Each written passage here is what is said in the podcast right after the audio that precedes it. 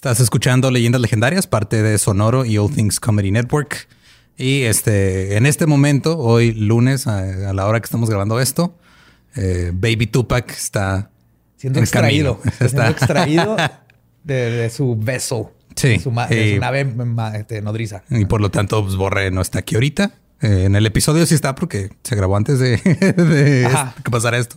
Pero es que, o sea, así ahorita estamos esperando noticias en tiempo real sabemos que ya entró a cesárea. Nuestra querida este, señora que permitió que Borre se reproduciera. Porque ella fue la que tomó esa decisión. Claro.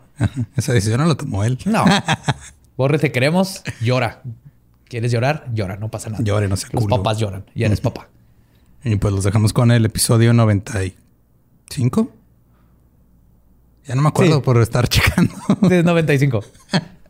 ahí dice en la portada. Ajá. Y en todos lados. Hay asuntos más importantes que los que, preocuparme por el número de un. Así es. Ese es mi pretexto porque tengo meses que siempre batallo con el número. Pero... Dejamos con un gran episodio de Navidad. Espero que lo disfruten y lo pasen bien bonito en estas fechas con toda su familia y asesinos en serie.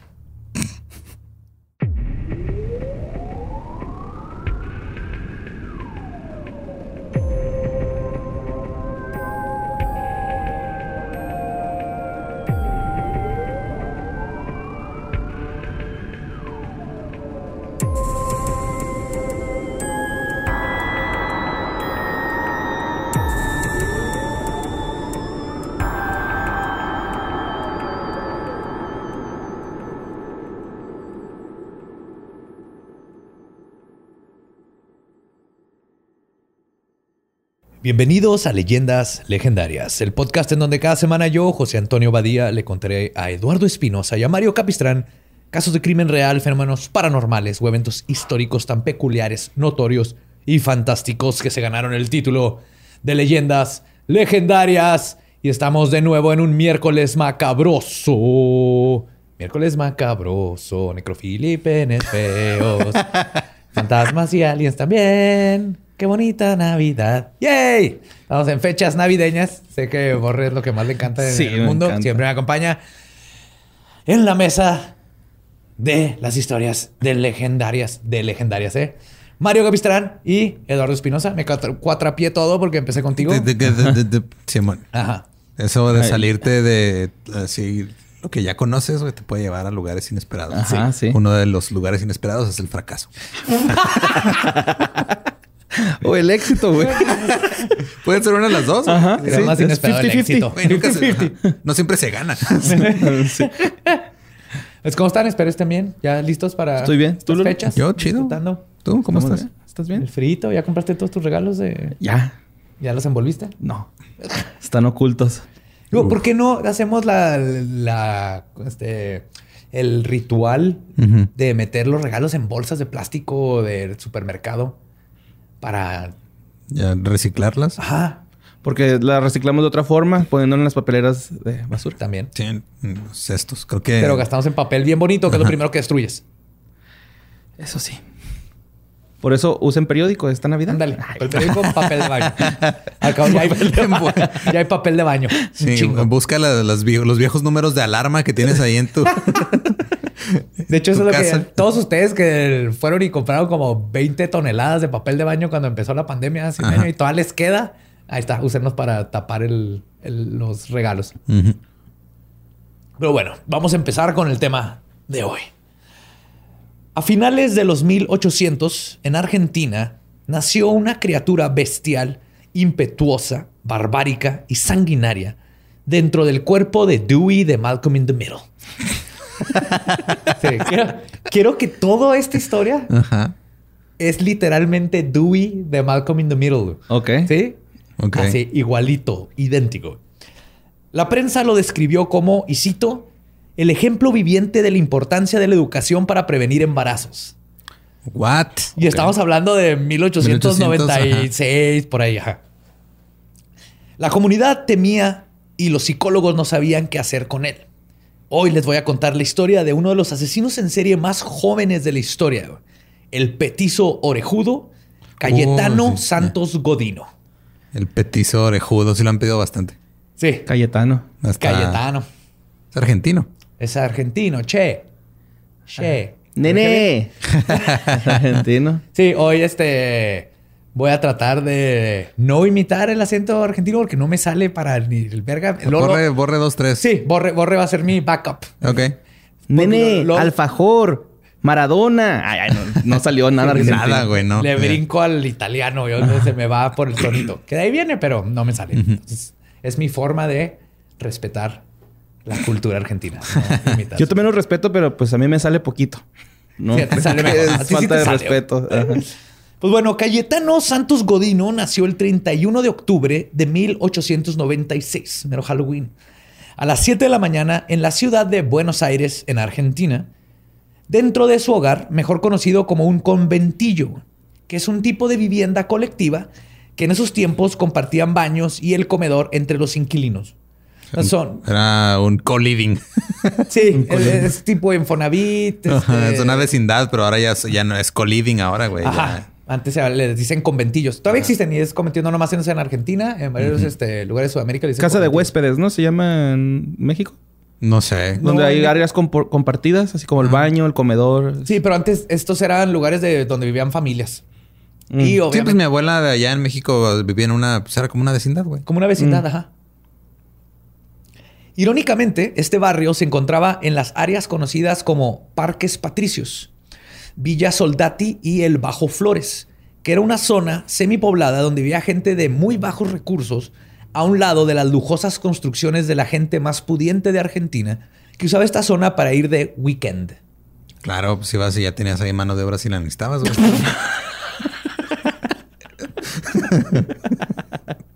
Es que no, o sea, si vas a ir, si tienes que caminar los 18 hoyos de golf para que te paguen, necesitas alguien que te tire paro. que, que- que- que cargue los clubs los no palos. mames, no sufren tanto allá, güey. Su madre era Lucía Rufo, una ama de casa, y su padre era Fiore Godino. Era farolero. Encendía el alumbrado de gas en las calles. Oh, qué chido. Ajá, todavía eran los tiempos donde Sí, había te- alguien que tenía que ir prendiendo Prendiendo los... el alumbrado público Ajá. que era de gas. Cantando farolito de Agustín Lara. farolito. Ay. Eh, después de ser farolero, este, se convirtió en albañil. Además de esto, era un alcohólico que golpeaba a su esposa y tenía sífilis. Ok. Y de hecho, cuando nació Cayetano, él ten- fue con, Nació tenía, había con- sífilis involucrado en todo esto. Ah, ok. Nació con sífilis. No, no- nunca se le diagnosticó sífilis, pero es muy probable que haya afectado varios aspectos. Sí contagia los... Es que no, no sé cómo funcione. Yo No- tampoco, no sé que no todas las, las enfermedades de transmisión sexual te contagian al bebé. Sé que no todas lo hacen. Este... Pero el sífilis afecta el cerebro, ¿no? A la larga. Sí. Ajá. a, la, a la larga y al cerebro. De pechito, nene. Ay, pues, ambos, ambos padres eran provenientes de la región de Calabria, en Italia. ok. Y además eh, de Godino tuvieron a ocho hijos más. Cinco mujeres y cuatro hombres. Eran Esos son- familia old school. O sea, tenían nueve en total. Nueve. Sí. Dos murieron temprano de problemas este, congénitos. De sífilis. Puede ser, güey. tenían nueve pibes. Ya esa canción nos va a seguir todos los episodios. Sí.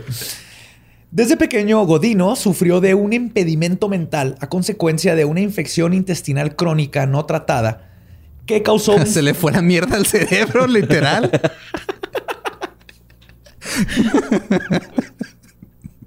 Tenía pedos mentales.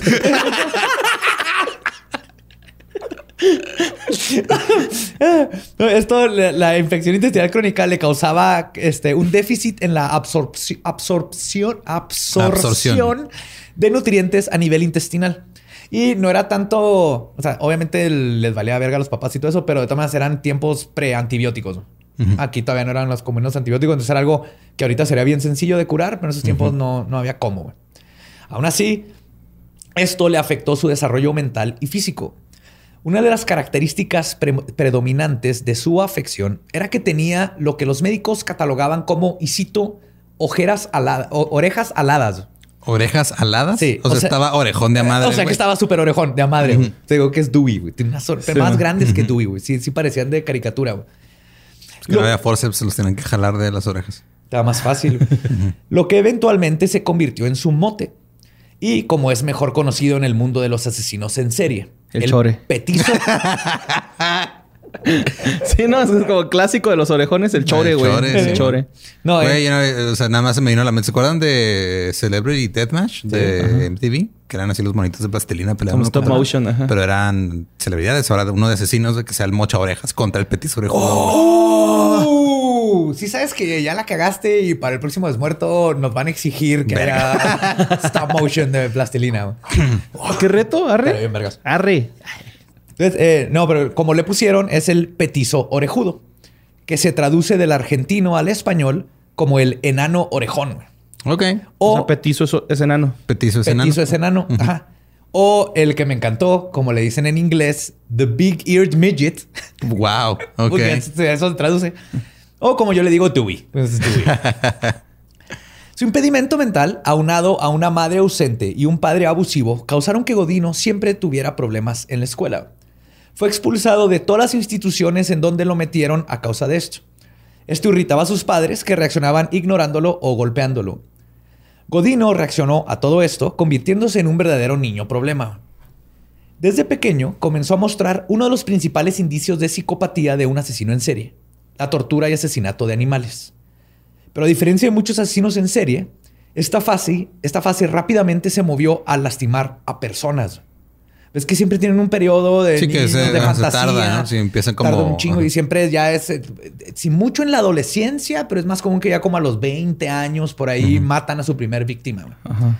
El petizo no. güey. En chinga. A sus siete años golpeó severamente a Miguel de Apoli, de solo dos años, y luego lo aventó en una zanja llena de espinos.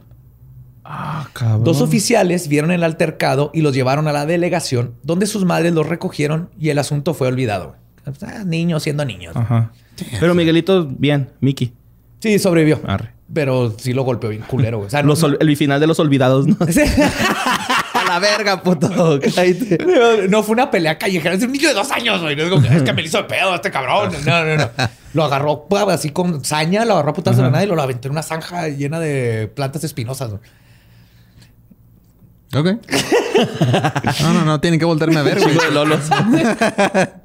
Hiriéndolo ahora Soy una planta. Sí, plantas que te hieren emocionalmente. emocionalmente. sí. Estás bien pendejo, güey. Te partieron la madre. Uh, que pegas como niña, ¿no? Un año después, golpeó a Ana Neri, una niña de año y medio de edad, con una piedra y de nuevo fue puesto en libertad por su edad. Agarró pedradazos. Cuando cumplió 10 años, su padre descubrió una caja con pájaros muertos debajo de su cama. No mames. o sea, te esperabas Playboys o algo así. Porno, no, pajaritos. pero güey. no. Animales. Todo lo contrario, pájaro muerto en mano. Es mejor pájaro en mano que pájaro muerto bajo la cama. Ajá. En Eso cuestión de hijos. sí. Ajá. Animales que Godino ahogaba metiéndolos en cajas y sumergiéndolos en agua. Espérate. ¿Es neta, güey? sí. El pájaro en cajas. ¿Es neta, güey? Es un albur. Pájaro ¡Ya! en cajas. Chingada madre, José Antonio. Uy, no tengo. Está bonito, güey. No, no. Eres una persona que no... Eres, Gracias, Borre. Eres sensible. eres puro de corazón. Ajá, sí, güey. Wow. Se metí en pájaro en cajas. lo escribí, lo leí, ¿no? ¿No? Nada, ¿no? Así. Pues esto perturbó a su padre, pero no tanto como el hecho de que también a esta edad Godino comenzó a masturbarse compulsivamente. Ok. ¿A los siete, güey? No, los tenía 10. 10. Ah. No mames, de todos modos, pura Sí, pinche no, pipí, sí, güey. exacto. salía ese, güey. pura pipí, güey. La neta, güey. Pues viviendo en una pequeña casa con ocho hermanos y los dos papás, esto era incómodo para todos. Así que los padres decidieron llevarlo a la policía, donde lo acusaron de que se masturbaba. güey. Que en estos tiempos en Argentina era algo ilegal. güey. Era un delito. Era un delito. What? Sí. O sea, obviamente a nadie arrestaban, nada más que te agarraran masturbándote en la calle. O que tus papás fueran a chismear y te llevaran a la policía, güey. Y lo metieron a la cárcel por dos meses, güey. Por el O delito. sea, le dieron, ajá, le, le dieron un espacio donde hacerlo fuera de la vista de sus hermanos, hermanas y sus padres. Así es. Lo que no sabían sus padres es que además de los pájaros ahogados, y los pájaros jalados, Godino había cometido a sus 10 años su primer asesinato. Cuando estaba sucediendo todo esto y que lo llevaron y así, no sabían que ya había matado a alguien. Y esto es rarísimo en un asesino en serio. güey. Que a los 10 años ya esté actuando sus fantasías. Pero tiene mucho que ver que eran los 1800 y era un desmadre. güey. Y la forma en lo que lo crearon tenía la...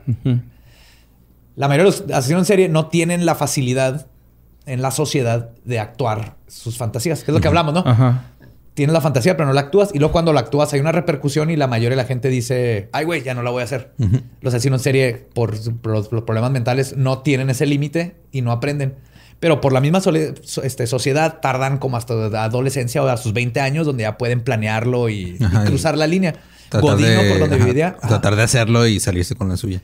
Y, pero por la edad, por el- donde vivía y cómo estaba todo, a los 10 años, sin que nadie se enterara hasta su captura, el Orejas había golpeado a María Rosa Fase, una niña de año y medio de edad, Oh, man. y luego la enterró viva. güey. O sea, nomás la agarró a golpes, hizo un hoyo y la enterró. güey. Este asesinato nunca fue comprobado porque al saber del hecho, seis años después, ya se había construido un edificio de dos plantas sobre la escena del crimen. Uy. Entonces, en algún lugar de Argentina hay un edificio embrujado de una de las víctimas de Cayetano. Ahí desaparece una niña. Una niña de año y medio. De año y medio. Vámonos, por aquí espanta la niña.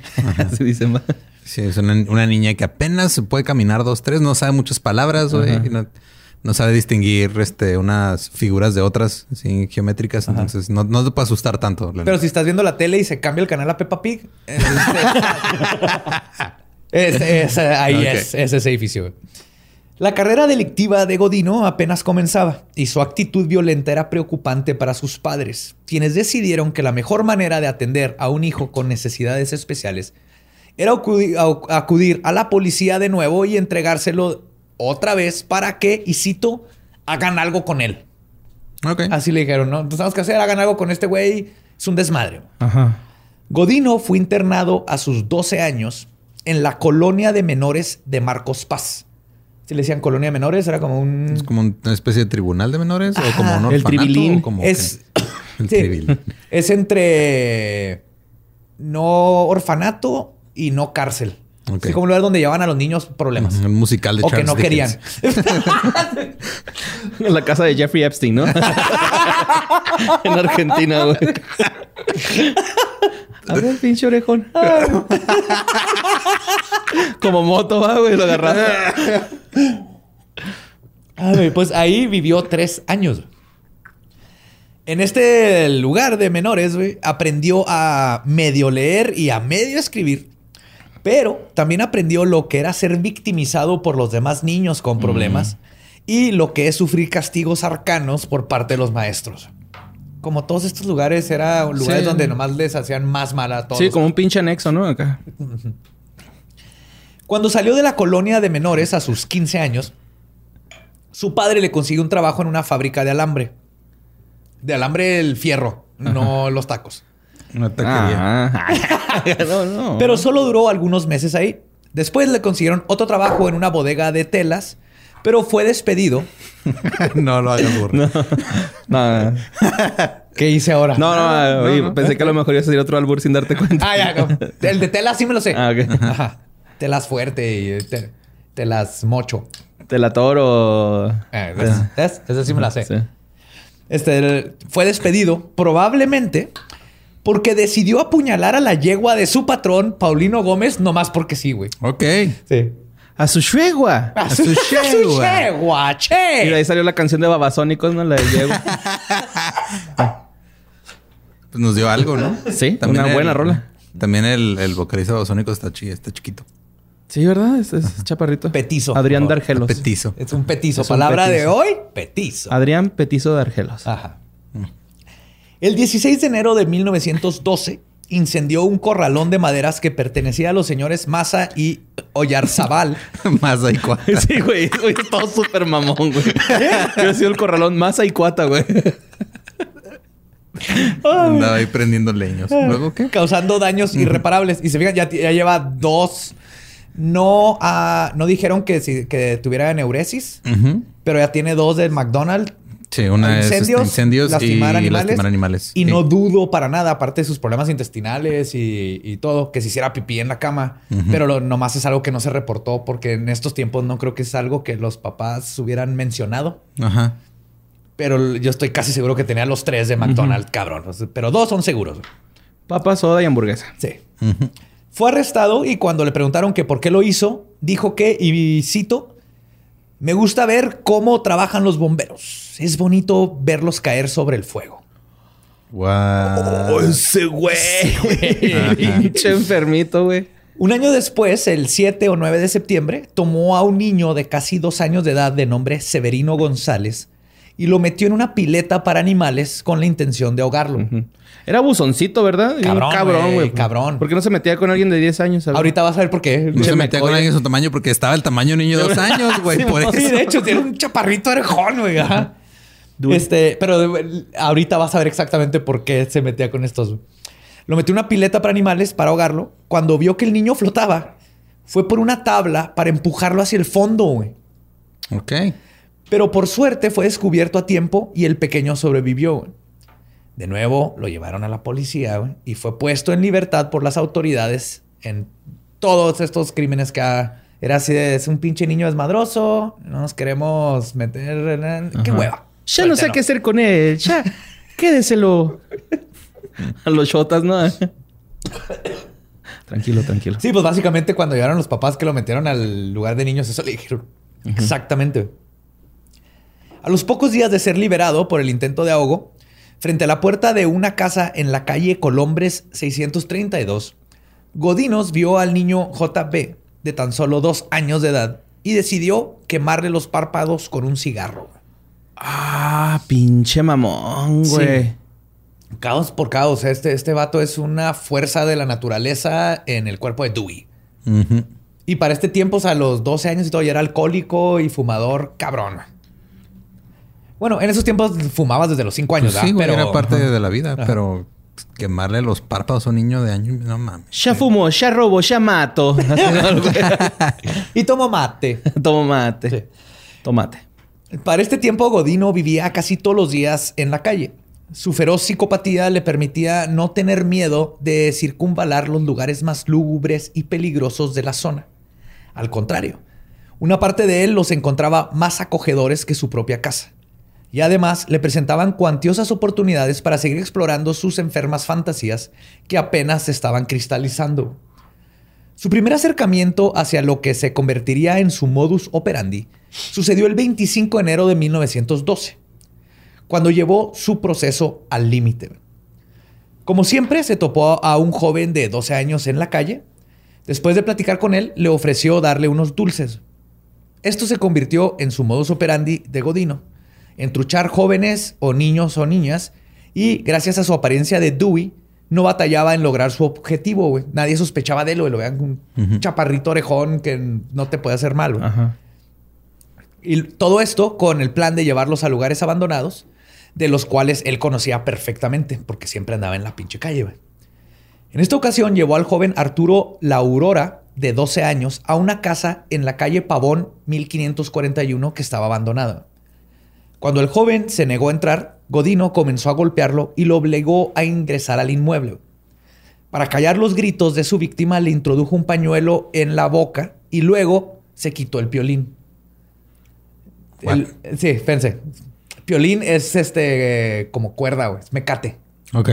A su Que lo, cinturón de... lo usaba como cinturón para sus pantalones. Como Ajá. Moe. Ajá, como... Como Moe. Ajá.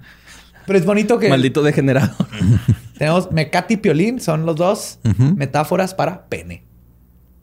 Ujú. ok. Ajá. Pero, y los dos se usan de cinturón. ¿Eh? Ok. Pero el cinturón no es metáfora para pene. Mm, no, no es. ¿Por qué? A menos de que le compres un collar a tu pene de, picos. Como de bulldog, así o algo así. Ah, se quitó el, eh, se quitó el piolín que usaba como cinturón para sus pantalones y comenzó a ahorcar a su víctima, amarrándolo, amarrándoselo en el cuello. Después de esto, lo desnudó y abusó sexualmente del cuerpo. Lo cual fue confirmado en el examen post-mortem, donde el médico forense Francisco de Veiga. Encontramos más de un mecate oficial. hubo, un, me- hubo un mecate en el cuello y un mecate en el culo. Eso es seguro. Y un mecate muerto. Ay, pero... Hay piolines por todos lados. Piolines por todos lados. Eh, el forense Francisco de Veiga apuntó, y cito, desfloración rectal. Desfloración rectal. Es la forma en que decían antes violación. Se llama De Veiga, güey, ¿no? De Veiga. sí. De Veiga Gota. Después, después del asesinato, fue al patio de la casa donde encontró una rama de higuera con la cual comenzó a golpear al cadáver ya muerto por un tiempo antes de dejar la escena del crimen.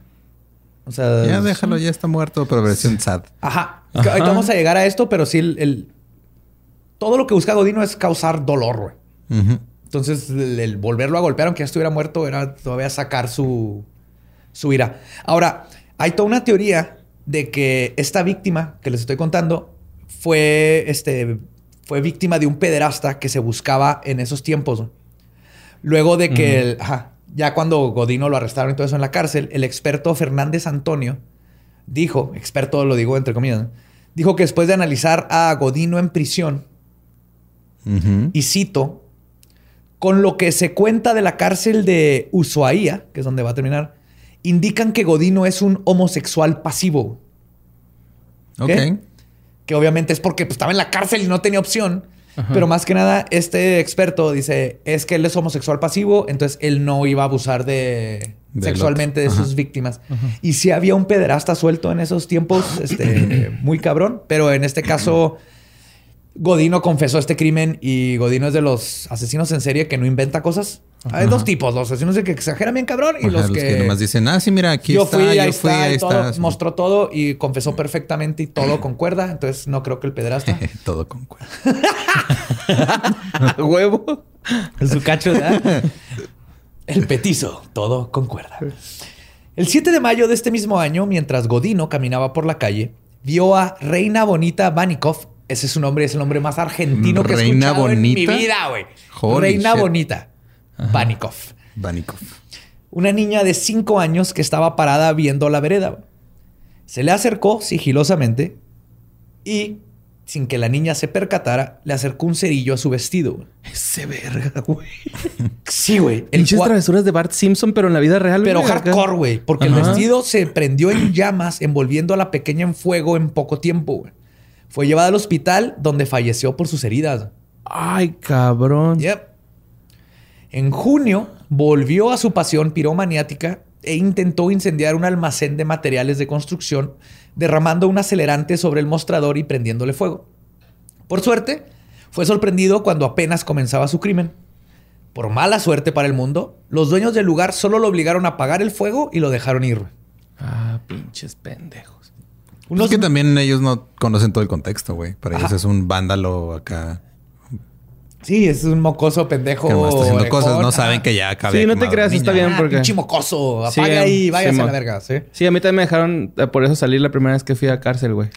Por pendejo. No, porque los güeyes no me pusieron denuncia. Fue así de, ah, no, pues Ah, es un déjalo. Es Sí, un es que morrillo. no todos Ajá. al- hacemos pendejadas. Y una vez me metí a la, a la, a la escuela donde vivía, que, que quedaba la- atrás de mi casa y ahí jugábamos. Se nos hizo fácil empezar a meternos y digo, me robé crayolas y vandalizamos la escuela, güey, pero nunca lo sentí como un crimen hasta allá después. Y lo bueno es que no pusieron, o sea, nomás pusieron a mis. Sí tuvieron que pagar una buena lana los papás de todos los involucrados porque hubo un snitch. Hubo un snitch que, que dijo quién es el otro. Pero, o sea, el punto es de que dijeron, son niños, o sea, tenemos como siete años. Son niños, fue una pendejada Una que aprendan. Ajá, no, no vale la pena involucrar a las Ujú. autoridades, nomás tuvimos que, sí nos pusieron a limpiar todo. Pero el punto es que, eh, entiendo. en Pinches soplones. Tienes razón, Lolo. Pues pero unos meses después, el 8 de noviembre, encontró a otra víctima mientras cazaba en sus lugares habituales. Un niño de dos años y medio de edad, a quien de nuevo convenció con dulces a que lo acompañara. Una vez que sintió que... Entonces está bien raro, ¿no? Así de con dulces, güey. Se me hace muy Sí. raro. Eh, ¿qué Pero es pues era, ¿Qué era muy. En ese tiempo un dulce era un privilegio, ¿no? Sí. Ajá. Entonces, Sí, sí, sí. Una vez que sintió que nadie lo estaba viendo, metió al pequeño en un cultivo de alfalfa, que alf- alfalfera o alfalfería, creo que Ah, alfalfería. Ajá. Ok. Donde ahora se encuentra la avenida de, Pla- de La Plata. Ahí lo golpeó y le ató las piernas con una cinta y luego comenzó a estrangularlo con su piolín. En ese momento, un trabajador que pasaba por el área escuchó. Un violín cholo, ¿ah? Pendejo, güey. Ese va en tu orga, a ver, ¿no? ¡Wow! Es que cada Ah, quería que su generación de la primaria saliera un piolín un choli, güey, en su cholo, playera. Casi lo logra. Casi lo logra. Es culpa de la sociedad en la que vivimos que eso no fue una realidad, güey. Eh, en ese momento, un trabajador que pasaba por el área escuchó los ruidos del niño intentando pedir ayuda y fue a revisar. Cuando Godino fue descubierto en pleno ataque, literalmente con las manos en el piolín, güey, ahorcando al otro niño, lo que hizo fue que comenzó a desenredar el lazo del cuello del menor y le dijo al trabajador que le ayudara, que acababa de encontrar a este pobre niño indefenso ahí y lo estaba rescatando. Super clever, güey. Güey. Sí, o sea, pendejo no estaba. No, para nada. Nada, güey. El adulto, obviamente con el shock y lo que estaba viendo, no dudó de las palabras de Dewey y le ayudó a rescatar al pequeño, a quien llevó a la estación de policías sin que Godino fuera sospechoso de nada, güey. Este descabellado escape de caricatura, curiosamente, le funcionó de nuevo. Y a pocos días del primer encuentro, el 16 de noviembre se llevó una niña de dos años llamada Carmen Guitoni, Chitoni, de la puerta de su casa y la llevó a un terreno baldío donde comenzó a golpearla. Y justo cuando iba a comenzar a ahorcarla, el vigilante del lugar lo vio. Así que Godino levantó a la niña y le dijo al guardia, eh, esta niña está como golpeada y perdida. Y el guardia se encargó de ella y el petiso orejudo escapó de nuevo. Tres Hijo días. de perra, güey. Está cabrón. Es un sociópata, psicópata del grado holy shit y tiene 12 años.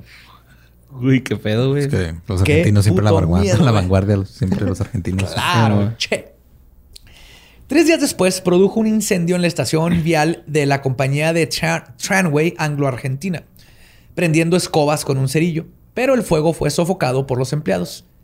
Tres días después de este intento, tomó a otra menor, como ya era común para él, esta vez de la esquina de Muñiz y Constitución, y la llevó hacia el oeste, hacia un terreno baldío.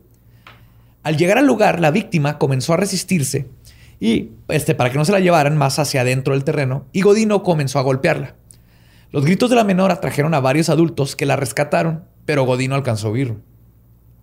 Al fracasar en su intento, no tardó mucho más en intentar de nuevo, y el día 21 entró a un lugar de ventas de maderas y le prendió fuego de nuevo, y el incendio, por suerte, fue sofocado por empleados. Este vato lo trataba de matar y si no podía iba y quemaba, güey. Lo que quería era ver desastre y caos y dolor y muerte, güey. Los ya que la comunidad estaba atenta, ¿no, güey? Estaba trucha. Pues hasta cierto punto sí. Ajá. O bueno, que, que era más casualidad, ¿no? Que, que Sí, otra o sea, cosa, pero, pero no lo dejaban pasar, vaya. creo que, es a lo ya, que me ya refiero. no es casualidad cuando, cuando a cada ratito lo atrapaban. Ajá. Entonces, de que sí la comunidad estaba mucho más pendiente de todo.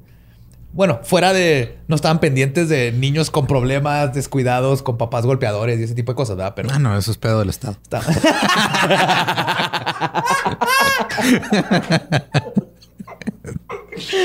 Huevos. Ay, güey. Ahora bien, en varias ocasiones Godino fue llevado a la policía, quienes en pocas palabras simplemente les valía verga, güey. Y nada más soltaban al pequeño criminal homicida, güey. Obviamente los policías no sabían de sus crímenes más serios, más serios, pero se notaba una total... Ay, perdón. Sácalo, Ya, sácalo. lo saqué. Se notaba una total falta de interés personal e institucional en resolver el caso de este joven. Si un solo oficial hubiera revisado la creciente lista de crímenes perpetrados por Godino y hubiese intervenido, muchas vidas se hubieran salvado. güey. Es que hasta lo hubieran fichado, ¿no? De cierta forma, güey. Así de, Sí, a güey. ver, el Godino ya ha caído, güey. Ya llevas como 15, cabrón, no mames. Tienes Ujú. 10 años, Y güey. con niños, güey. o sea, Simón. hay niños, hay violencia, hay posible homicidio, intentos de prender casas. Pero que también cabrón que antes no saben que, por ejemplo, el, el querer estar produciendo incendios es síntoma de una pues sí. psicopatía mucho más cabrona. güey. Simón. Como es común en estos casos de indiferencia policíaca, no fue hasta que un padre de familia se involucró personalmente y que la prensa comenzó a sacar a la luz el problema que las autoridades finalmente decidieron actuar. El principio del final de la carrera criminal de Godino sucedió en la mañana del 3 de diciembre de 1912. Aproximadamente a las 9.55 de la mañana, Godino se llevó a Gesualdo Giordano, de tres años de edad, hijo del sastre Antonio Giordano, después de que se lo topó junto con otros niños. Lo convenció de que lo siguiera como lo hacía regularmente, con la promesa de Dulces. caramelos. Ajá. Unos minutos después de esto, la niña María Berlaro, de 13 años, declaró que Godino compró cinco caramelos en la tienda que ella estaba atendiendo, donde vio al pequeño en su compañía. Godino le dio dos caramelos a Gesualdo y luego se fueron de la tienda. Tiempo después, Olimpia Moya, de 10 años, vio a los dos muchachos caminando por la calle. Cuando llegó a su casa, le comentó a su madre que había visto al hijo del sastre con un chico orejón. y es que sí. lo mejor es que le dijo porque el- el- al parecer el, el hijo del sastre está muy bonito. Así rubio, ojos claros. Entonces le llamó la atención. Argentino, argentino. Argentino, sí, sí. Le llamó la atención el niño y más que le comenzó, hay un niño bien bonito. Y iba con niño orejón, ¿no? O sea, el, el niño orejón. Y un, bien culero. Su madre confirmó el hecho viéndolos pasar a unos metros de su hogar, pero no pensó que algo insidioso estuviese sucediendo. El destino de ambos jóvenes era un terreno abandonado que tenía una construcción abandonada conocida como Quinta Moreno, ubicada en la calle Progreso, que había sido en un punto casa de alguien y luego un salón de fiestas y, final de cuentas, una ladrillera. Pero ahora solo estaba llena de paredes a medio caer, materiales de construcción y basura. Cuando arribaron, Gesualdo comenzó a llorar y a gritar de que no quería entrar a ese lugar. Pero Godino lo jaló del brazo para introducirlo en el bodegón, prometiéndole otro caramelo. Otro dulce. Sí. Te voy a dar un dulce. Ah. Traía cinco. Lo condujo a través de un hueco en la construcción que llevaba a un amplio desnivel donde se habían arrojado latas, piedras y otros residuos típicos de una tapia abandonada. Una vez ahí, Godino le metió el quinto caramelo a la fuerza al niño para intentar callar su incesante llanto. Luego lo puso contra la pared, donde mientras lo detenía eh, sobre ella usando su rodilla, sacó un piolín de su bolsillo y se lo enredó en el cuello dándole 13 vueltas. Curiosamente, no lo hizo por esto, obviamente, pero el, el- clásico nudo para ahorcar a gente ¿Son 13? son 13. Ajá. Ah, órale. Sí, es por superstición y todo eso, pero el nudo de ahorcado son 13 nudos, las vueltas que se ven. Dato curioso. Ajá. Legendario. Gesualdo comenzó a pelear, así que Godino se quitó el piolín que usaba para detenerse los pantalones, lo cortó en tres partes usando un cerillo y luego le amarró los brazos y las piernas al pequeño. Continuó ahorcándolo, pero se desesperó cuando veía que Gesualdo no dejaba de gritar. Es que también pues, son demasiadas vueltas, no Ajá, puedes no poner puedes suficiente ¿Presión? presión. Ok. Sí. Eso no es un tip. Ese es un Ah, yo estoy bien espantado, güey. ese es un dato. O sea, es de verdad, pero no es un tipo, pero es un dato. O sea, mientras más, más superficie de área hay en el cuello, menos estás apretando. güey. Si es más delgadito, el- es más fácil este, que, que la tráquea se, se aplaste. Pero ese fue el error de Godín en este caso. Pero digo, no es un tip, es, es un dato médico, forense. Perdón, por ya ahí, ¿sabes notando, eso? ¿no? Acá. Entonces, ¿qué grosor tiene que ser la cuerda, güey? Desde el hilo. Pues para un amigo. Lo mejor es usar un este, este hilo de piano. Ok. Se llama garrote, lo usaban los italianos mucho. Oh, continuó ahorcándolo, pero se desesperó cuando veía que Gesualdo no dejaba de gritar. Así que comenzó a golpearlo en el rostro hasta que le sacó sangre. Cuando esto no funcionó para calmar los alaridos del asustado niño, Godino le clavó los dientes cerca de su boca y luego lo sacudió como lo haría un perro atacando una presa, güey. En su desesperación, así que lo agarró y ¡ah! lo estrujó, güey. Aún así, Gesualdo seguía vivo. ¿Y gritando?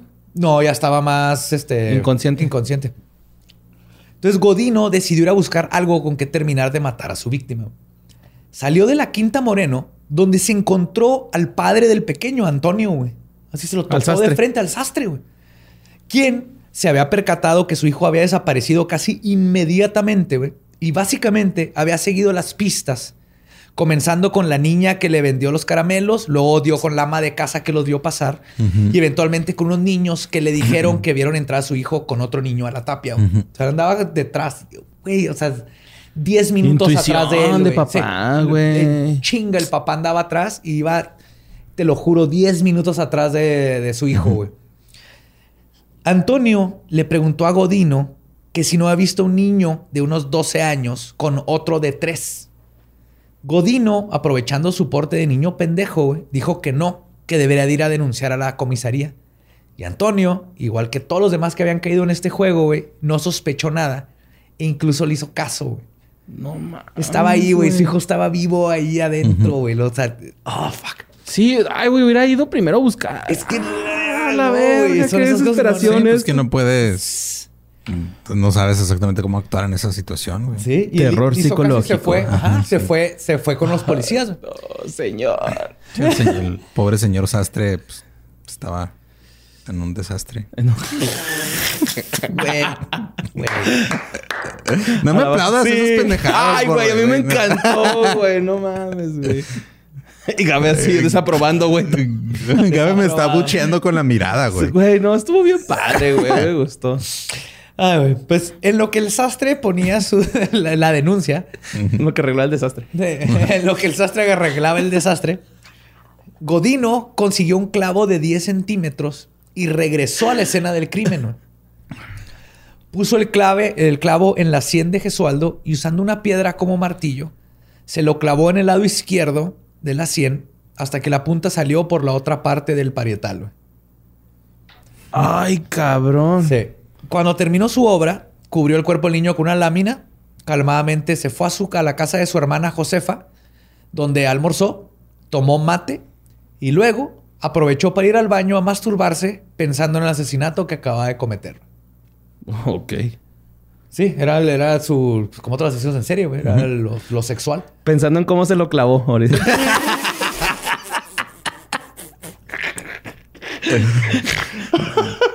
Buena esa. Ah.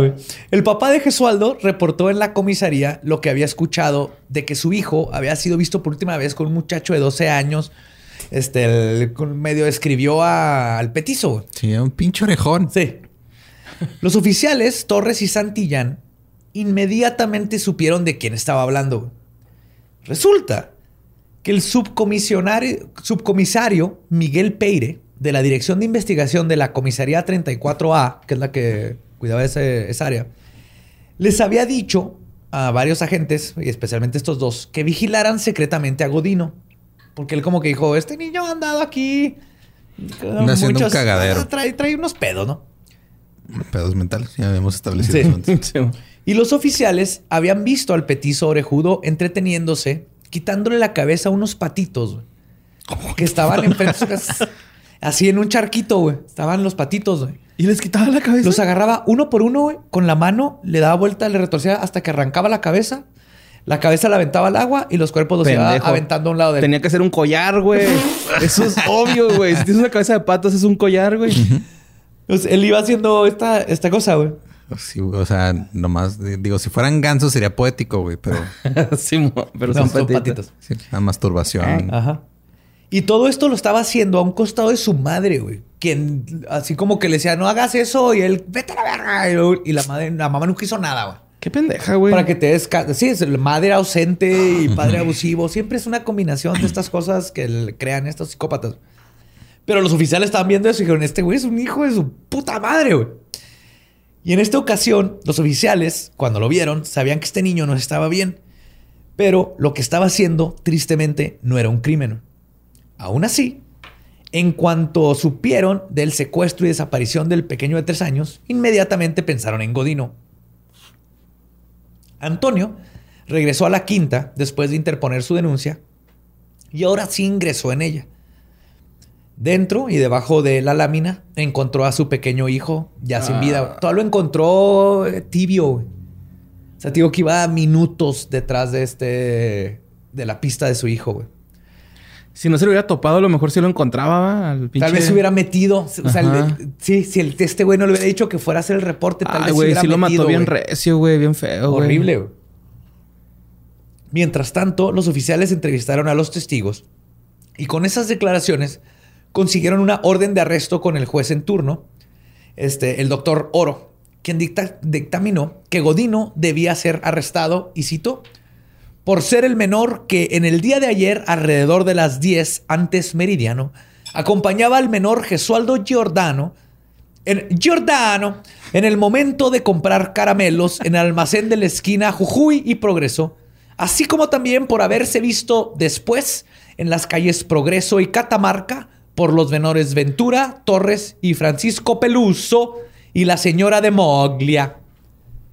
Y soltaron la orden de aprehensión. Qué bueno. Godino fue detenido el 4 de diciembre por la tarde en su domicilio en la calle General Urquiza. Lo encontraron tranquilamente tomando mate en el, en el patio central y fue arrestado sin oponer resistencia. En su bolsillo, la policía encontró un recorte del diario La Prensa que tenía el reporte del asesinato de los niños, de varios niños. Ah, Era como su estampita de álbum Panini, ¿no? sí, güey. sí. Se enteraron que como Godino no sabía leer muy bien, se los daba a sus amigos para que se los leyeran. güey. Era como su forma, Ah. era su playboy, güey. Toma, léeme sobre esto y le leían de los asesinatos que han sucedido. güey. Y en la comisaría inmediatamente confesó el crimen. ¿Tenía amigos? Pues tenía conocidos de la colonia, güey. Como todos, eran así los niños del barrio y se juntaban. Nadie les caía bien el petizo y lo trataban bien y le hacían bullying. Estaban las otras mamás diciendo, ah, metan, escojan a la orejona que jueguen, no sean culos. De esos de que dices, qué bueno que lo conocí como amigo y no como enemigo. Un saludo a mi compa el Frost. La neta, güey. Mira, de Israel Adrián, nuestro Jeffrey Dahmer, no vamos a estar hablando aquí, güey. Y en la comisaría inmediatamente confesó el crimen, güey.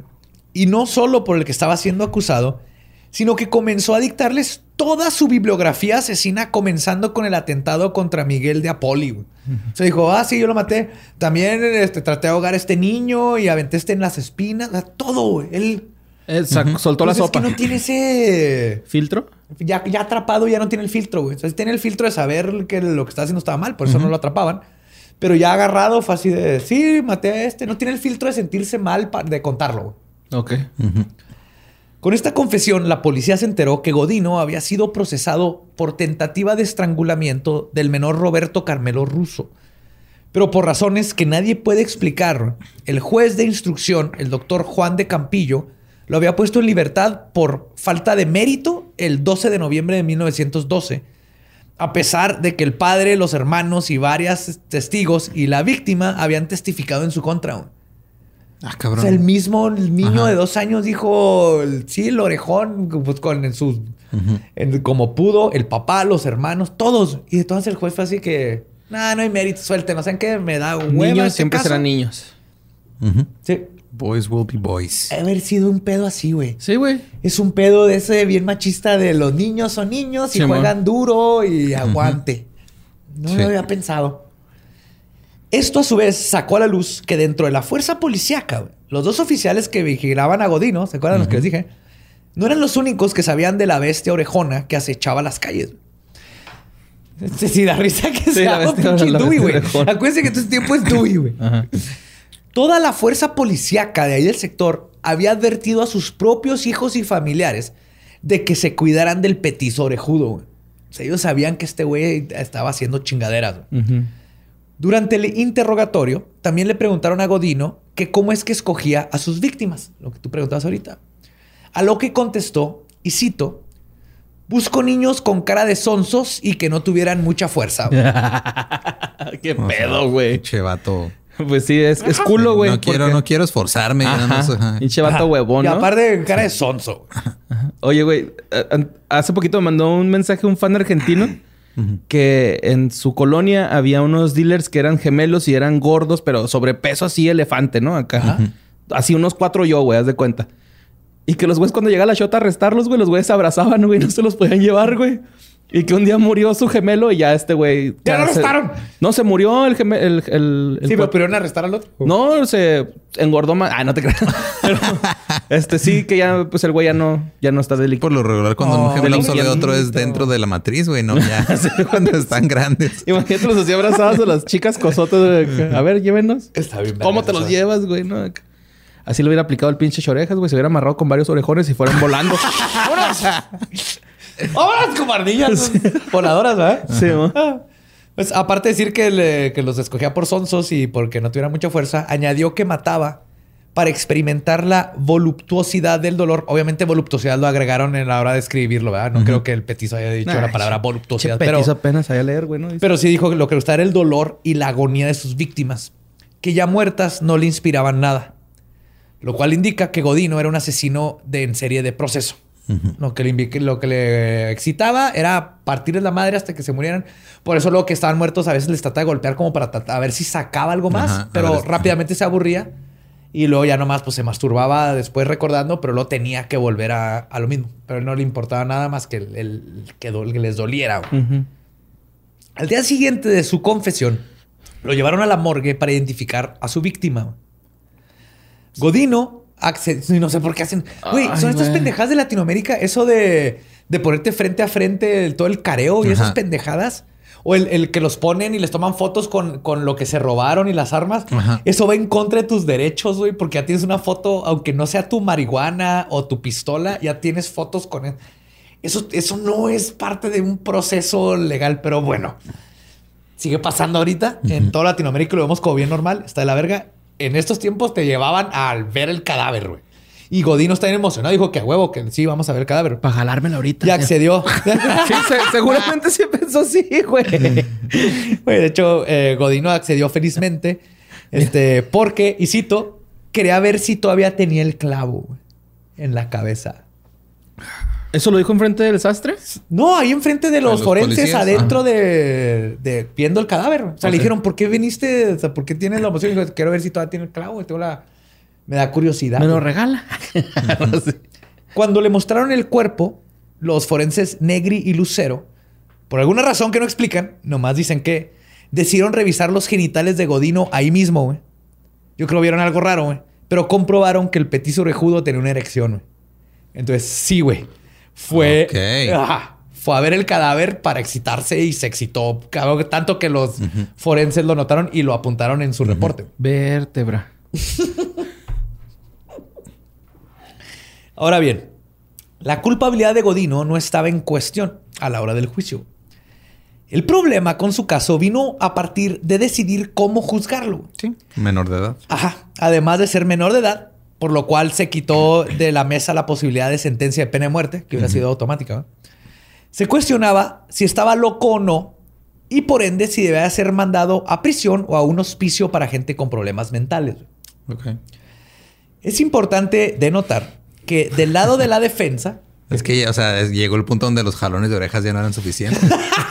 pues como les, les, tan grandes, Es importante denotar que del lado de la defensa los expertos que alegaban por la inestabilidad mental pertenecían a la escuela de psicología criminal conocida como Lombrosiana, por su creador Cecare Lombroso. Okay. Cecare Lombroso, un italiano nacido en 1835 que mantenía que pudo demostrar que las mujeres tienen un grado de inteligencia inferior.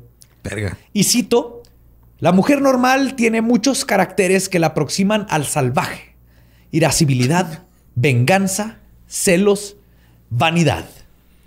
Luego postuló que sus teorías psicológicas, en sus teorías psicológicas, que los hombres deshonestos tenían tatuajes, mientras que los honrados no. Y que todos los criminales tienen una personalidad típica. Así que con solo revisar sus facciones y buscar cosas como prominencia en la frente, pómulos salientes, ojos achinados y protuberancias en el cráneo, un psicólogo podía determinar quién era un criminal y quién no, sin que siquiera la persona hubiese cometido un delito. Era esta práctica donde medían el cráneo. Frenología. frenología. No la inventó él, pero la agarró para su práctica. Ah, ya. Y, güey, hubo gente que el, el, psicología, esto fue toda una rama cabronzota al grado donde la policía empezó a arrestar gente nomás siguiéndose en esto y se justificaban. Ah, no, sí, pues es que mi cara para la frenología por tener las cejas este, anchas y todo esto, yo soy criminal. Sí. Y lo tengo tatuajes. Puta madre, güey. Sí. sí, sí eres. De hecho, hay una parte bien cagada, güey, donde él comparaba que los criminales son salvajes, igual que las mujeres, y los comparaba a los animales, porque los animales es lo más bajo de lo bajo. Pero luego varios psicólogos y todo le decían, oye, pero los animales no son ni buenos ni malos, güey. Son buenos, son naturales, no pasa nada. Entonces, güey, con tal de comprobar su teoría, güey, Lombroso se puso a comprobar que los animales eran malos. poniendo como ejemplo de que las cigüeñas hay momentos en donde con su nuevo amante, con su nueva pareja con la que están van y matan al otro, a la cigüeña macho, y se quedan con el huevo que pusieron y hacen una nueva familia. Y esto lo comparo, no, los animales son malos y hacen este patricidios y todo eso. Y entonces mi teoría es correcta. El vato estaba de la verga y lo culero es que este esta forma de pensar en la psicología y en todo el, este, la ciencia criminal duró, perduró años. Mm. Años. Qué pedo, güey. Y en este caso, pues, ah, este, hay un chorro. Los expertos que estaban a favor de mandar a Godino a un hospicio especializado argumentaban científicamente que el petiso orejudo sufría de, y cito, una alineación provocada por una invisibilidad incurable. Ah, eh, alienación. Alienación provocada por una invisibilidad incurable. era, un, imbécil crónico. por eso nadie te quiere. Eres un imbécil crónico. Durante el juicio le hicieron varias preguntas para justificar esto. Yo le voy a pedir, esto va a ser un y cito, pero le voy a pasar esta, esta conversación citada a Borre para que por favor nos hagas el favor de leer este, este, este interrogatorio. Ok. Con, con para meterle el, feeling argentino, güey, se lo merece, güey. A ver, mira, dice así, ¿eh? Pibe, ¿es usted un muchacho desgraciado o feliz? Yo soy, yo soy feliz. Nene, ¿no siente usted un remordimiento de conciencia por los hechos que ha cometido? Yo no entiendo lo que usted me pregunta. ¿No sabe usted lo que es el remordimiento? Creo que no, señor. ¿Pero por qué mataba usted a los niños? Porque me gusta. Wow. ¿Por qué mataba usted a los niños? Porque me gusta, infeliz. Yo le, agregué el infeliz porque pues, como que se viera acá verga, ¿no? Pero sabemos que ahí estaba, nomás yo creo que lo, lo, han de haber quitado. Pibe, ¿se anima usted a matar a algunos niños idiotas del hospicio? Ah, eso ya son como español, ¿no? Sí. Por supuesto, nene. ¿Cómo haría para matarlos? Le pegaría con un palo en la cabeza y lo dejaría al lado del niño para hacer creer que el palo que le había caído por casualidad en la cabeza. Ok. Palabra del Señor. vamos. palabra de Maradona. la palabra de Maradona. Pelusa. Sí, pero eso contestaba, güey. ah, sí, este se me meten al hospicio, los va a matar. Sí, vas a matar en el hospicio. Sí, ¿cómo? Lo va a hacer parecer un accidente con un palo. No tenía buena. Era bien culo, güey. Era culísimo, güey. Nene. Y es como el, el tripe largo, esa. Esa. Este cuando, lo cuestionaron y todos son así, o sea, cero remordimiento, Cero como noción de que hizo algo mal. Cero noción de lo que le estaba pasando y lo que estaba este, confesando, güey. Y, un juez ahí, ¿no? Pero es que es niño, pibe, velo. Es un pendejito. Los niños son niños. Para los expertos en estos tiempos, estas declaraciones eran prueba de que en efecto Godino era inimputable por cuestión de ser un imbécil. Literalmente. Porque imbécil al parecer un término. Sí, era, pues era, un diagnóstico. era un diagnóstico clínico. Imbécil. Pero ahora sabemos que dentro de estas respuestas, Godino muestra los factores claves que se buscan para saber si un asesino en serie es o no responsable de sus actos. Esto es, Godino claramente sabía que lo que estaba haciendo estaba mal al grado de que su modus operandi estaba construido alrededor del concepto de no ser atrapado por la policía. Por siendo, este, pero siendo de los tiempos eh, donde pasó todo esto, donde podías meter a la cárcel a alguien porque tenía una cresta en el cráneo, haciéndolo un criminal. El juez Ramos Mejía declaró inimputable a Godino en noviembre de 1914 y lo absolvió. Y cito, fallo declarar irresponsable al menor Cayetano Santos Godinos, declaró, declaro, declaro, declaro. Yo declaro. Yo declaro. Por el poder de Maradona. y el poder del River. ¿Qué Santos el River y Maradona juntos no va. No, no, no, no, de boca. Puta madre, sí, güey, pero no mames, discúlpame mucho. Todos los fans argentinos que ganamos este año ya se acaban de ir a la no, chingada. Acá de apagar radio, Es el Boca, es el Boca, perdón, es el Boca. Güey. Eh, digo, Estoy este, tomando, estoy tomando. Declarar irresponsable al menor Cayetano Santos Godino por los hechos que originaron la instrucción del presente sumario. Por habérsele encontrado en estado de alinea- alienación mental, según la opinión uniforme de los peritos, siendo peligroso en grado extremo mantenerlo en el hospicio de la Merced Pabellón Lucio Méndez. O sea, básicamente dijo, es un imbécil, no hay se puede ir a la cárcel. al manicomio, no hay que meterlo a la cárcel. Sí, o sea, en estos tiempos pensaban, eh, está tan hardcore lo que dijo que tiene que haberlo dicho por imbécil, no por sociópata. Que se entiende, en estos tiempos todavía no se sabía todo lo que sabemos ahorita. Ajá.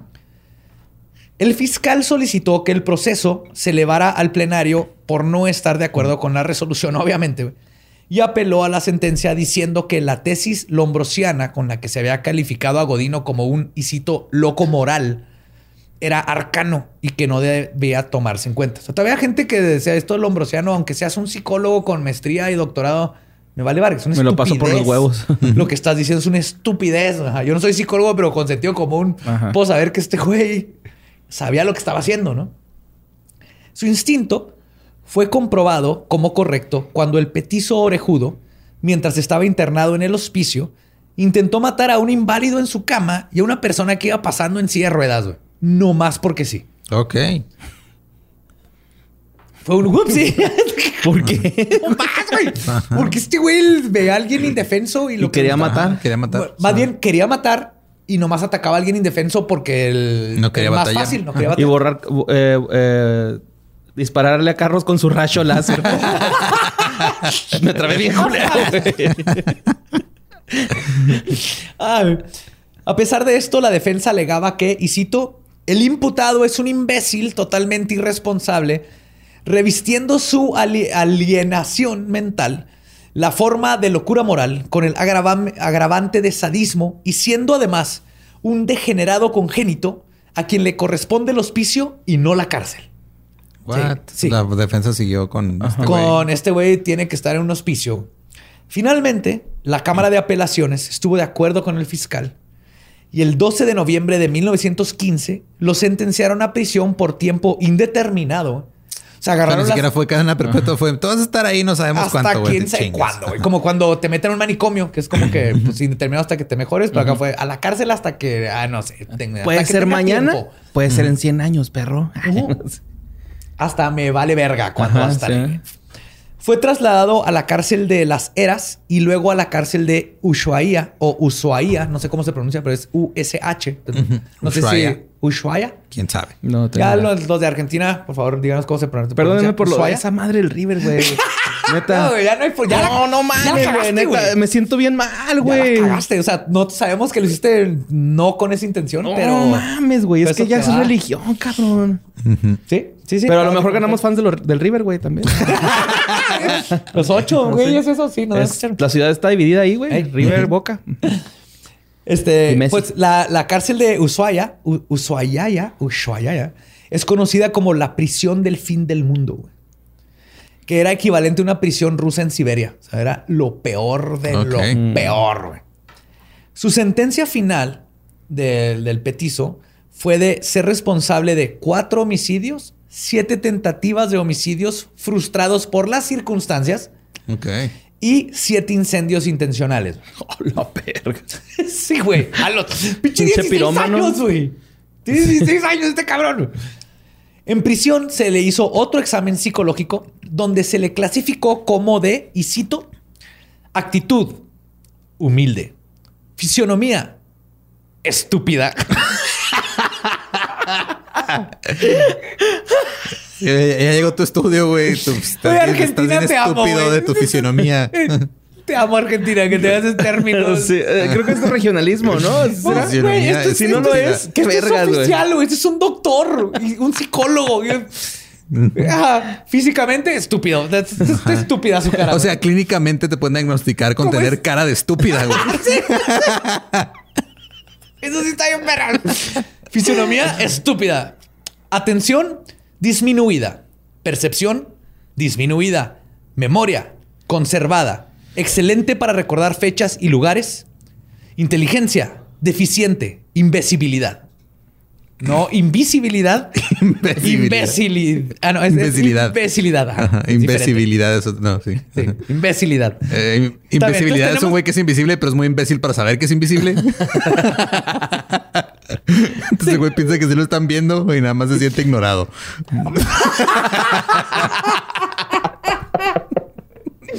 Oye, pero aquí lo tenemos a psicólogo diciendo este vato tiene cara de estúpido y es un imbécil, güey. Y esto es, esto es ciencia. Ese es tu crimen, güey. Sí, tengo doctorado. Yo estudié doctorado para poder identificar imbéciles y estúpidos. Este güey es uno de esos. Definitivamente, güey. Ay, güey. Sugestionabilidad y automatismo. Picardía y picardía. What? Picardía, parecer, era, es, es un síntoma también. Correcto. pera pícaro. Y esto me encanta. Sexualidad pederasta pasivo. güey. Ah, cabrón. No sé si se refiere a que es ni. Pero era menor, ¿no? Sí. Pues sí. O sea, le A gusta. lo mejor por eso es pasivo, porque eran meno- él es menor, pero se chingaba niños menores que él. No, o sea, pasivo. Supongo que en ese contexto, pasivo es el que recibe. Lo cual no tiene sentido. No tiene sentido porque. Él se los Ajá. daba, ¿no? Pues sí. O sea, más bien, pero era lo que decías, ¿no? Que o sea, en la cárcel le tocó recibir y por eso. Sí, lo de hecho, ahorita vamos a saber un poquito más de eso. El 4 de noviembre de 1927 fue sometido a una operación de cirugía plástica, donde le fueron recortadas sus orejas aladas con la finalidad de ayudarlo, ya que el criterio seguía siendo que en ellas era donde radicaba su maldad y su instinto criminal. No mames. Así como el jugador este de fútbol, ¿no? Héctor, que se llama Héctor. ¿Cómo? ¿El Héctor Herrera? Héctor Herrera. El, el Furcio. Sí. Pero era porque le quit- no era aerodinámico, ¿no? Yo, pensaba que al último ese sería que era Ángel Di María, güey. Este- No, este güey se, se- lo mandaron a jugar al PSG, ¿no? Así de, de- de condena, Se güey. rehabilitó. tu- tuvo un paso no muy chido por el Manchester United, terminó en el PSG. Sí, No, lo trataron de operar de las orejas porque se iban con esta idea lombardiana de el, si le quita, porque no nomás era esto te, te- los criminales se ven así, sino el, el estar así es lo que te hace criminal. Entonces, si Ah, los claro. operas, se les quita, güey. Sí, lo, eh, ahí, disculpe, joven, lo voy a diagnosticar con cara de villano. es una condición terminal. y Tiene la cara de condición de- tiene porte de pendejo. y inteligencia de basura. Entonces, este, yo soy médico, ustedes, es lo que estoy diciendo, es, es legal. A sus 23 años intentó conseguir la libertad condicional, pero fue rechazada. Para este tiempo, ninguno de sus familiares lo había visitado en la cárcel o siquiera le había mandado una carta, güey. Ay, pues si no lo hicieron cuando vivían con él y que era bebé, güey. Sí, güey. De hecho, la mayoría se habían retornado a Italia, güey.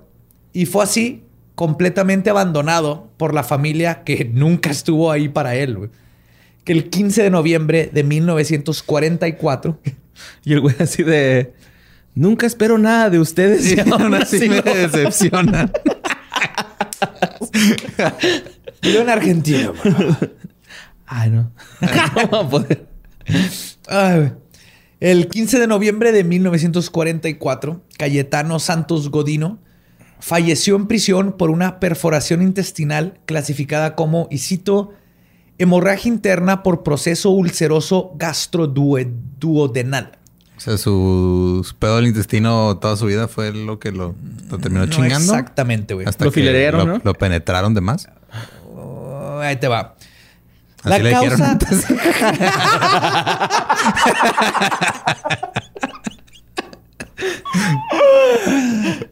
La causa de esto, de la enfermedad, eh, es- eh, se debate.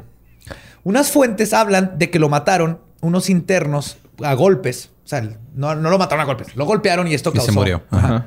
Se le, le- le reventaron los intestinos. Después de que Godino mató a dos gatos, dicen uno pardo y uno negro, que eran mascotas de los prisioneros, eran los gatos de la cárcel. Y luego los aventó un asado, güey. O sea, los mató, llegó con ellos muertos y los aventó un asado.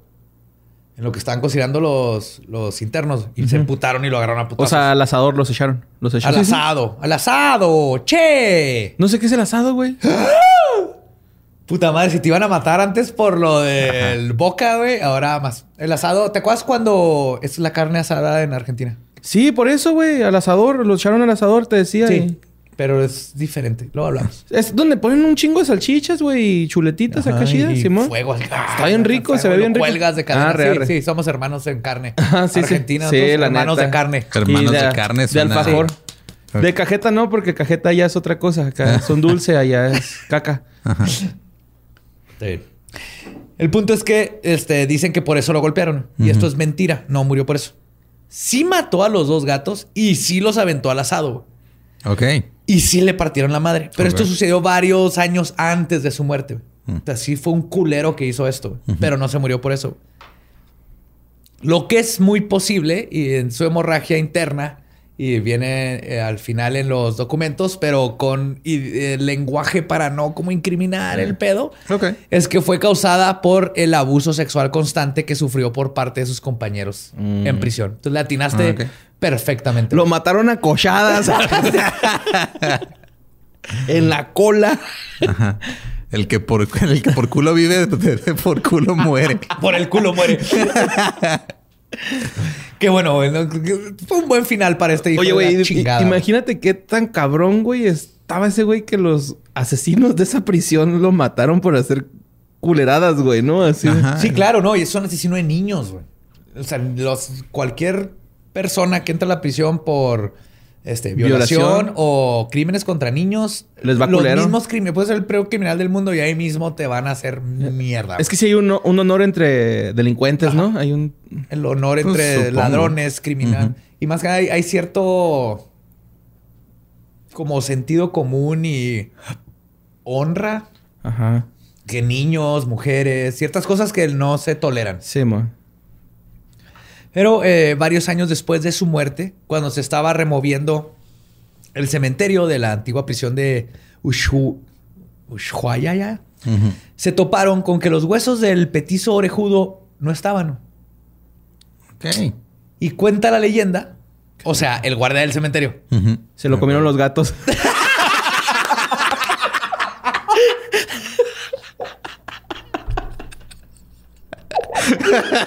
yes. Perdónenme. Que la esposa del gobernador había conseguido, había comprado el fémur de Godino y lo tenía en su posesión. What? Entonces, esto lo contó el guardia, ajá, y hasta ahorita no se sabe si es real o no. Que el gobernador en este tiempo, su esposa consiguió el fémur y lo tenía ahí guardado y por allá de andar. Y esa fue, así es como terminó el petizo orejudo, el hijo de la chingada, uno de los asesinos en serie más culeros y más jóvenes que el mundo jamás haya visto. El Dewey. El Dewey, Matando niños, ma- güey. ajá, el Dewey mata niños. Culero. Oye, güey, ¿no se lo habrá robado para hacer una pinche brujería o algo? Acá de que, ah, es el hijo del mismísimo Satanás. Voy a hacer... No, a mí se me hace más como si yo tuviera Es el como, poder de tengo dinero y no sé en qué gastármelo. Tráeme el hueso de un asesino. Si Ya. yo tengo el poder de conseguir el, el fémur de Jeffrey Dahmer, eh, yo tendría el hueso de Jeffrey Dahmer en mi baño. Estamos viendo la cara de Gab en este momento. Es desaprobación. Total desaprobación. Y, y puso así los brazos hacia Sí, arriba. sí. como- Levantó los brazos No. como chingada madre. Ajá. Pero sí, esa fue la historia de Cayetano Godino. Godino. Que se da la verga ese Sí. güey mil veces, güey. Ya se fue a la verga mil veces. Le- De hecho, le dieron la verga mil veces y luego lo mandaron a la verga. Ajá. Tan solo era un pibe. Ajá. Y todas las maldades que hizo, güey. Está muy cabrón. Como siempre, el- víctima de... Era fan del pájaro en cajas y, Y murió y por... murió. Con el pájaro encajado. Ah, más ¿No? o menos. Mira. Hubo mejores Lo momentos. intenté, sí. Hubo mejores momentos y podemos quedarnos con esos recuerdos mejor. Así es. sí, yo creo que los demás... este- Como este dije, como dije al principio, no siempre se gana, güey. Hay que aceptar, No, hay que no, hay que aceptarlo, güey. Ajá. Este podcast es, es, es una historia de vida. Cada, es, cada es etéreo, es, es, es fluido, es, es este, orgánico, ajá, es orgánico. Aquí nos ven ganar y Creatividad, líquida. Nos, nos, re- nos catalogaron la otra Sí, vez sí, y me encantó, güey. Creatividad líquida. Ajá, ok. Aquí ganas y pierdes. Estás viendo en tiempo real. Como nos va bien y luego... Y luego se en el otro momento del cae tiempo la y estamos luego cagando. ajá, en Horrible. fin.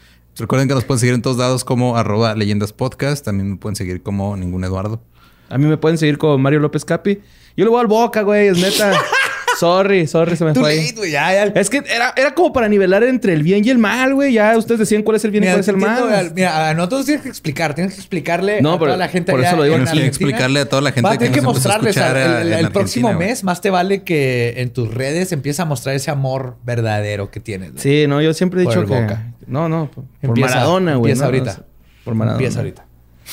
Y a mí me encuentra como El Va Diablo. Aprovecho para mandarle un saludote a las dos personas que conozco de Argentina, que son Pablo y Liz, que tienen dos borregos. Ah, sí, es cierto. Uno se llama Badía, bueno, Joe y el otro se llama Gabe. Ajá. Y están hermosos y los amo. Espero poder ir a visitar Argentina algún día y verlos. No estoy seguro que nos escuchen, pero estoy casi seguro que sí nos Un escuchan. choripán. Sí, pero los amo, los adoro. Nuestro podcast ha terminado. Podemos irnos a pistear. Esto fue Palabra de Belzebub. Nos vemos el próximo miércoles. Macabroso.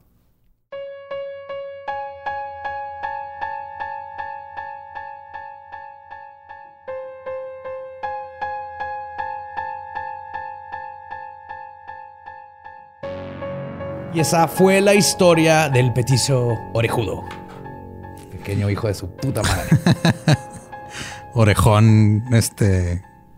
No sé, es que, güey, es, es- mataba niños. Era un niño matando niños. pues, Era un niño matando niños con la cara de Dewey. Es que eso, eso no puedes ignorar. Deje que vean los show notes. Es Dewey de Malcolm in the Middle y está graciosísimo. No- entiendo por qué no sospechaban de él. Pues sí. Y pues ahora no les queremos decir nada más que este, cuídense, crean en lo que crean, eh, hagan lo que hagan, o sea, las tradiciones que sean, las que tengan en su familia ustedes, pásenla bien, cuídense entre todos y este no se abracen, no, se- no, no se junten ni No compartan el pavo. no compartan el pavo, hagan todo lo necesario por mantenerse seguros para que puedan pasar sus fiestas a gustos sin preocupaciones de cosas raras y viruses y eso. Exacto. Bueno, cosas raras. Va a salir el Krampus. Es así. No hay nada que nos pueda salvar de ellos. Feliz Yule. Feliz Navidad. Feliz todo lo que estén celebrando el día de mañana. Y cuídense para que el año nuevo lo puedan celebrar otra vez cuidándonos. Y ya nomás quedan seis meses. Ya llevamos ocho. Último tirón. Seis meses más. Nomás hay que cuidarnos. Sí, mira, ya no nos falta que nos nos- llegue la vacuna y luego. Que se vacunen Ajá. los senadores y todos esos güeyes. y luego lo que nos dejen. Y Pero luego ya. que se vacunen, este. Me pregunto qué, qué conseguiré primero, un PS5 o la vacuna. Hijo, es complicado. Vamos a tener que hablar de eso. Seriamente. Me acabo de meter un dilema existencial también. No, pero lo que iba es de que, o sea, ya cuando nos llegue la vacuna, pues ya va a estar la nueva cepa dominando. Entonces vamos a tener que esperar la otra y va a estar, o sea, va a estar No padre. la llevamos. Seguirnos cuidando por un rato. Eso sí. Nosotros queremos muchísimo. Gracias por otro gran año, otras gran, grandes fiestas este, de solsticio. Los queremos mucho y pues nos escuchamos ya para casi empezar el año nuevo. Ujú. Bye.